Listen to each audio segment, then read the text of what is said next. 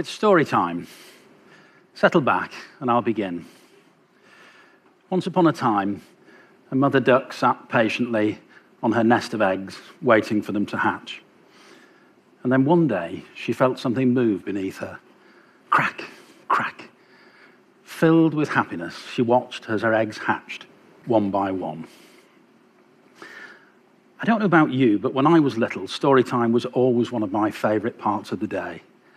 And I loved reading to my two sons when they were small, too. It's that special time when a parent and child can be totally absorbed together in mystical kingdoms, fantastical beasties, or scruffy little ducks that turn out to be swans. Well, that's how it is for some children. But for other children, there isn't a parent around to read to them. I'd like to tell you about Sophie. Sophie's five years old and lives with her parents. One day, there's a bang at the door. Sophie hears lots of shouting. Her mum's crying. She sees the police dragging her father away. Sophie's afraid. She starts crying too. Weeks go by. Sophie doesn't know what's happened to her dad. When she asks her mum, her mum gets upset, so she stops asking. Sophie waits. She really misses her dad. Every day she hurries home from school in case he's come back. On many nights, she cries herself to sleep. Children at school start to tease her. They call her names. Somebody's mum has heard that Sophie's dad is in prison.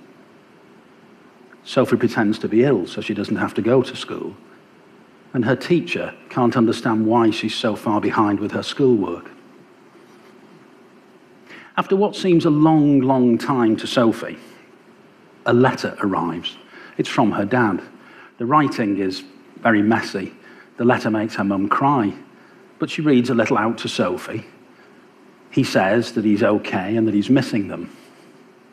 It's a short letter. Sophie says she'd like to go and see her dad wherever he is but her mum says it's too far away and they can't afford the journey. Then one day the phone rings. Sophie, come and speak to Daddy.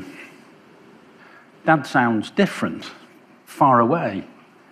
He says he can't talk for very long, and anyway, it's very noisy wherever he is. And Sophie doesn't know what to say to him. Well, as stories go, that's not a very nice one. In the United Kingdom, 200,000 children experience the shame and isolation of a parent in prison. 200,000. That's more than the number of children each year who are affected by their parents divorcing. And it can affect the children of prisoners very deeply. There can be problems at school, and they're three times more likely to suffer from mental health issues. In so many ways, children are the unintended victims of their parents' crimes. In so many ways, children are the overlooked victims of their parents' crimes. Until last November, I was a serving prisoner, imprisoned for fraud. I was dishonest and I paid the penalty. Before that, I'd been a practicing solicitor for 30 years. I'd had a happy and stable upbringing, a good education, a happy marriage, which I'm pleased to say continues, and I have two adult sons. When they were growing up, I did my best to be around for them as much as I could. And I took a careful interest in what they did. I read to my boys every night. And ironically, our favourite story was Burglar Bill. But when I got to prison, it soon became apparent that my background was very different to that of most other prisoners. Few of the men that I met had had a decent education. Indeed, many associated education with humiliation and failure. I can tell you firsthand that prison is dehumanizing. Prisoners harden up, they shut down, they close in just to survive. And this can be devastating for families.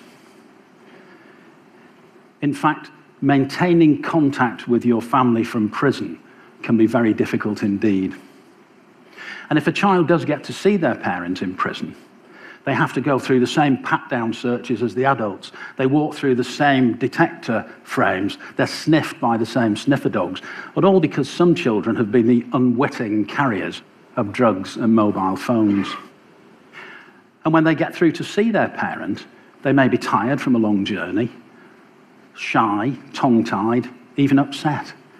And it isn't easy for the parents who may not be getting along. For many reasons, not just these, over half of prisoners lose contact with their children and families. How can we help prisoners to stay in contact with their families? When I was a prisoner at Channings Wood Prison, I began working for a charity called Storybook Dads. Storybook Dads began in 2003 when Sharon Berry, a civilian worker in a prison, realised just how much many prisoners wanted to stay in contact with their children. And so, armed with a few storybooks, she began to help prisoners to read and record stories to send home to their children. It wasn't a new idea. Few ideas like this are new. They're great ideas. But it was an instant success. You may wonder how does the recording of the stories work in prison? Is it difficult for prisoners? Can it be challenging? Well, the process of choosing reading and recording a story can be very challenging for prisoners. Prison is tough, and prisoners can't afford to show any signs of weakness or vulnerability. But this, this recording process, this can be uncomfortable, upsetting, sometimes all just a bit too much. And prisoners often cry. They cry because they regret missing out on their children's lives. They cry because they're ashamed that they've let their families down. They cry because they don't know how to go about reading to their children. But because when they come to us, we offer a private space, one to one, prisoners don't need to be tough anymore. And they can use their vulnerability as a strength when contacting with their children. I remember one prisoner who came to record. He was a big, hard man with a reputation for being tough. He came along as implacable as ever. But when the door of the recording room closed behind him, that facade began to crumble. From his pocket, he took a screwed up piece of paper and quietly began to read the words which he'd written as a message for his two little ones. His hands were shaking. And then, in a surprisingly quiet voice, he began to sing their favourite lullaby. You see, there wasn't much that he could do from behind bars to show his children that he missed and loved them, but he could do this. Once the recording is made, it's sent to the Storybook Dads production unit at Channings Wood Prison in Devon, and that's where I worked.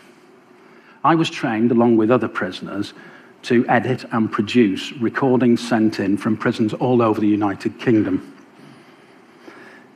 Using audio and video software, the recordings have the mistakes taken out and sound effects and music added in. And the experience and skill which the prison editors gain helps them in their future employment. Once the recording is finalised, it's transferred to a CD or a DVD and sent out to the families so that the children can watch them whenever they feel the need. And they listen to these recordings and watch them a lot. At bedtime, in the car. Some even take them to school to show their friends. These recordings they show the children that they're loved and missed. And they show the prisoner that they can do something for their child as a parent. How do you remember Sophie? Well, one day, just before Christmas, a parcel arrived, and this is what was in it. Let's listen to a little of it together. On Comet, on Cupid, on Donner, and Blitzen. That's his Wendy's, isn't it? It is his Wendy's, yeah. Up, up, higher and higher they flew. Across land, across oceans they sped. Through the magical northern lights they passed. I'd love to see the northern lights, wouldn't you? I think it would probably look a little bit like that snowman's belly. It probably would, yeah. Yeah, would. That's a cool snowman, isn't it? Yeah, I love it. They visited all the children in the world and left presents for each and every one. In the blink of an eye, they were back in Frog's Bottom Field. you think that's well funny, do you? That's great. I want to live in Frog's Bottom Field. Where do you live in Frog's Bottom Tree? Oh, oh, I don't, I don't live, I live in this tree. I, I, I've made it all Christmassy look. It's nice that. You've done a good job, good job. Thank you very much.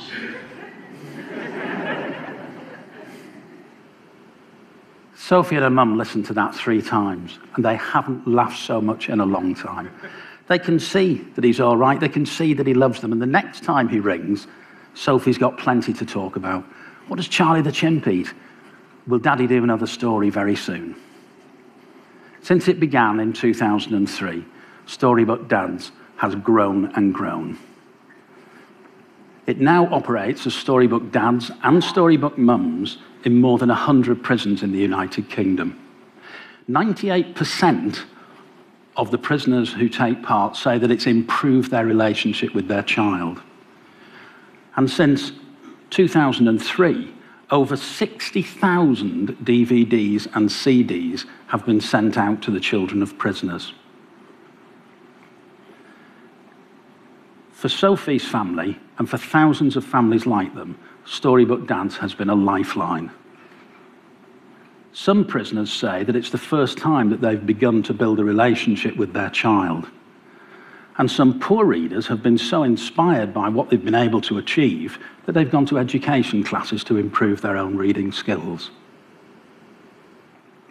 Let's go back to the story of the ugly duckling, but this time I'd like to play you a recording made by a prisoner because it encapsulates the power of what we do. The prisoner was an Irish traveller who couldn't read. And he wanted to send a story home to his daughter for her birthday. With the help of a mentor and some clever editing, something magical happened. This is an extract from the raw recording where the prisoner is reading the story by repeating it phrase at a time. He had nowhere to hide, He had nowhere to hide, so one day he ran away. then one day he ran away. He ran until he came to the great marsh He ran until he come to the great marsh where the wild ducks lived. where the wild ducks lived. And this is a recording, an excerpt of the recording with the mentor's voice taken out and sound effects and music added in. He had nowhere to hide, then one day he ran away. He ran until he come to the great marsh where the wild ducks lived, and he laid in the rushes for two weeks. Some wild ducks and geese come to look at him. You're very ugly, they said, and they laughed at him.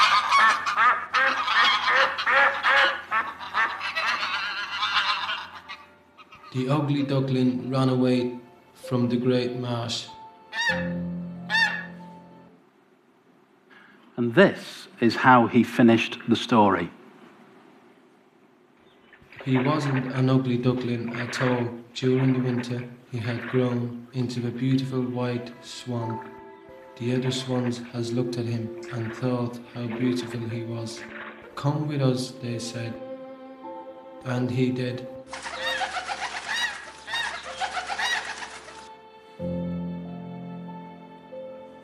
Well, Tiara, I hope you have enjoyed this story as much as I enjoyed reading the story to you. I cannot wait to be with you again and hold you in my arms. All my love, your daddy, Owen. Lots of love, I miss you with all my heart. Goodbye for now, my love. Bye bye.